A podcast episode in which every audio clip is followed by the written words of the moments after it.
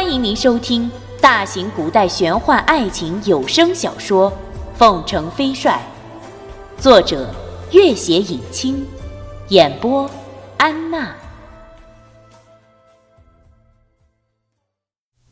第三十九集，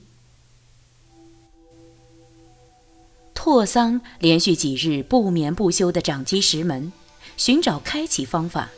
进来后又为君玉运功疗伤。无论是精神还是功力耗损都已经达到了极限，这一觉睡得极沉。待他再次睁开眼睛时，发现眼前一片漆黑。他摸索着点亮了火炬，才看到重伤初愈的君玉挨着舒珍珍也睡着了。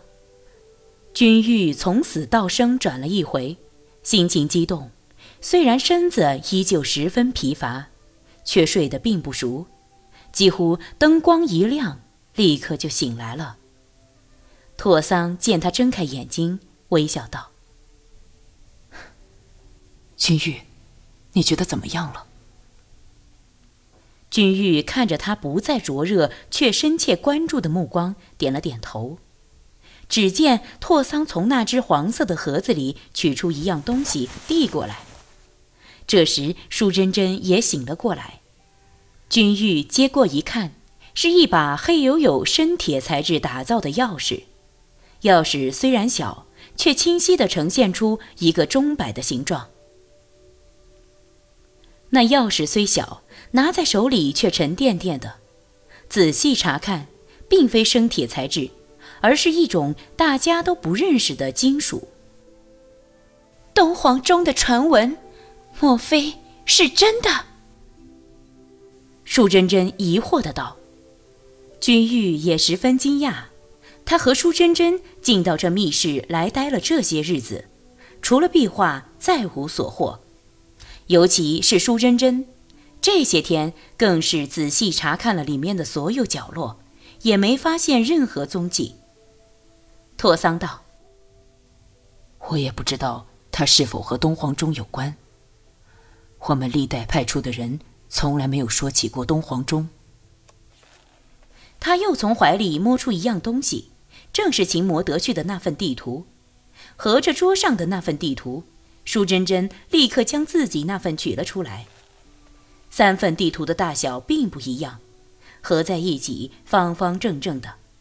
拓桑的那份地图比那两份合起来都大得多，里面有整个长廊的地形和各种壁画的位置。而在那道石墙边，正标志着一个和那锁形一般大小的石纹，想必正是开门出去的方法。怎么会这样？君玉忽然道。拓桑和舒珍珍立刻看去，这三份地图原本是整个密室的三个不同部分，如今合拢来本该是密室的整体地图，可是合拢起来。那地图看上去竟然变化了，虽然和密室的构造十分相似，但是明显那是另外一个地方的地图。三人面面相觑，一时之间也说不出个所以然来。君玉想起花蕊夫人的那幅屏风，那屏风被舒珍珍放在了角落的杂物堆里，君玉取了来递给拓桑。拓桑细看了一遍，他自幼喜好汉文书籍，熟悉汉族历史，自然知道花蕊夫人是何许人也。拓桑看不出这话有什么奇特之处，放在一边，道：“长廊里倒是有一幅壁画，十分奇怪，我们再去看看吧。”这时，拓桑带进来的火炬已经有些暗淡了。他从怀里摸出几块特制的燃料，夹在里面，火炬立刻又明亮了起来。拓桑拿了火炬，三人来到长廊，灯光下，那些壁画色彩鲜艳，人物鲜明，完全是艺术珍品。但是此刻，三人也无心欣赏。拓桑径直在那幅古怪的僧人壁画前停下了。这幅画，三人都曾经看过。而且看的时候也都觉得有其古怪之处。此刻，在明亮的火炬下仔细看来，众人心中的怪异之感更加深刻了。过了好一会儿，君玉才喃喃道：“这僧人不是壁画吧？”他的话很奇怪，拓桑却立刻点了点头。舒珍珍讶然道：“这不是壁画是什么？”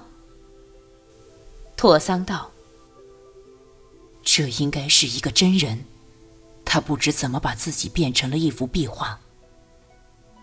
他把自己变成了一幅壁画。”这样的话听来十分难懂。君玉和舒珍珍不约而同伸手摸了摸那壁画。舒珍珍个子娇小，伸手只摸到了那僧人的脚背，君玉却摸到了那石像的手腕。无论是脚背还是手腕，都是冷冰冰的、毫无生命的石头般坚硬。可是细细体会，竟然有骨骼般的感觉。一块石头自然不会和人的骨骼一样。这画真的是一个人。他是怎么把自己变成壁画的？这僧人身上的衣服和面上的颜料，都和左右的壁画搭配得当，十分融洽。那些壁画，不会都是真人吧？舒珍珍惊骇莫名地看着那些有人物的壁画。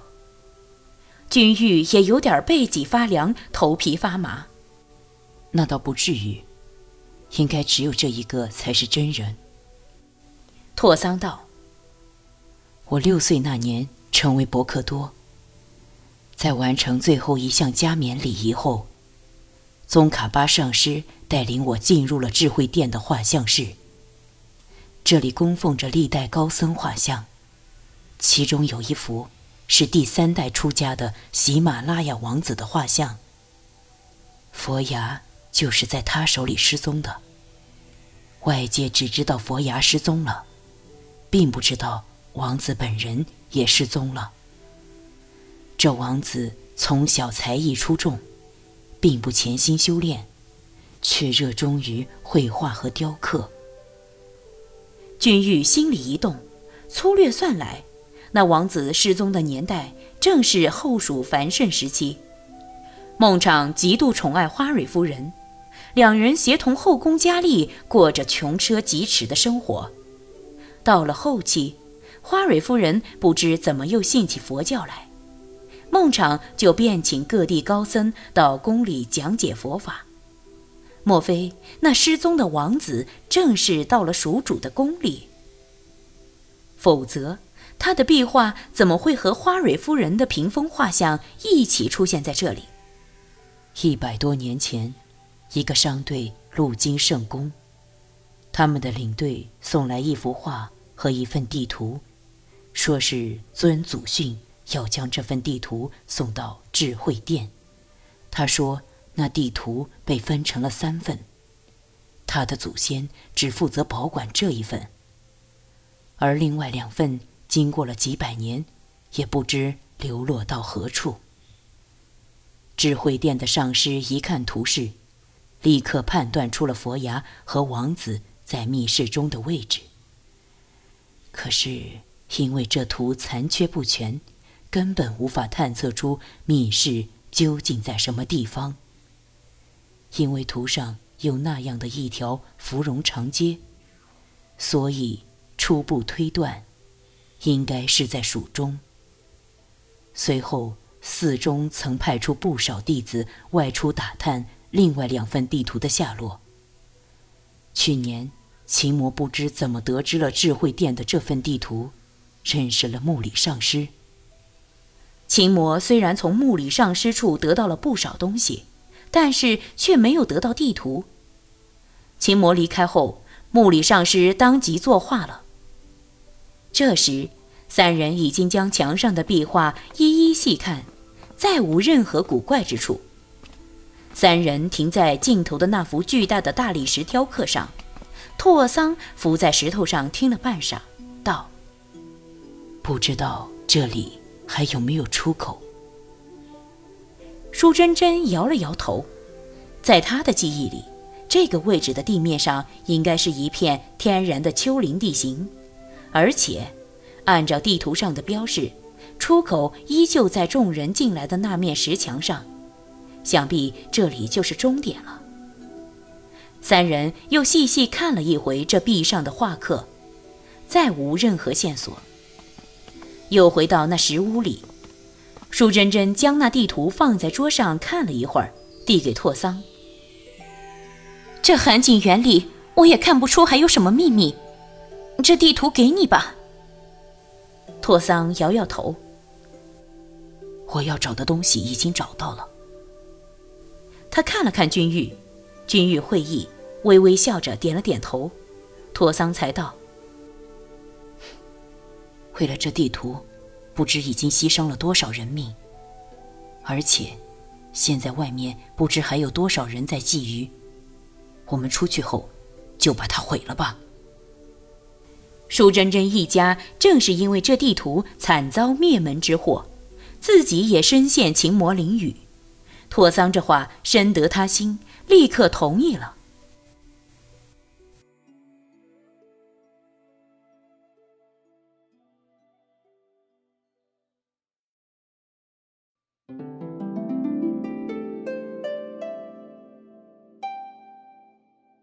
本集播讲完毕，感谢您的关注与收听。